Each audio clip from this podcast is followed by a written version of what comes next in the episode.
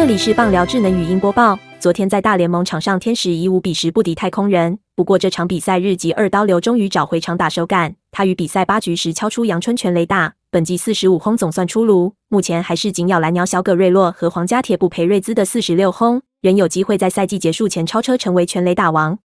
近期天使吞下一波四连败，在打击方面一蹶不振。加上昨天输球，以苦吞五连败，仍以七十二胜七十九败排在美联西区第四，只领先本季低迷的游骑兵。不过，因为大谷翔平本季怪物级的表现，天使仍是许多球迷关注的焦点，尤其在他的先发投球以及全垒打表现上。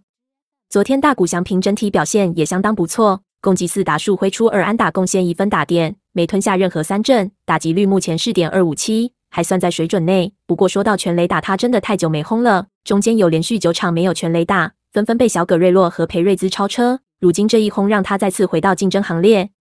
八局他面对太空人投手哈维尔，与对方搏斗到一好二坏，逮中一颗九十三点八迈四缝线直球，一棒轰向右外野，也帮助天使追到五比十。可惜这已经是在比赛尾声，对胜负帮助不大。而他这发全垒打击球出速有一百一十六点一英里，飞行距离四百四十五英尺，仍然够水准。但天使投手表现低迷，那顿先发四局被敲四安狂失四分。其中挨二发全雷打，自责分率五点二三，最后承担败投。后面几任投手仍没控制住局面，奥利弗只投零点一局就狂失三分，也挨一轰，自责分率七点一一。接着轮到泰勒，二点二局失三分，再挨一轰，这三名投手上演连环爆，让天使打线无力追赶。本档新闻由中时新闻网提供，林伟利编辑，微软智能语音播报，慢投录制完成。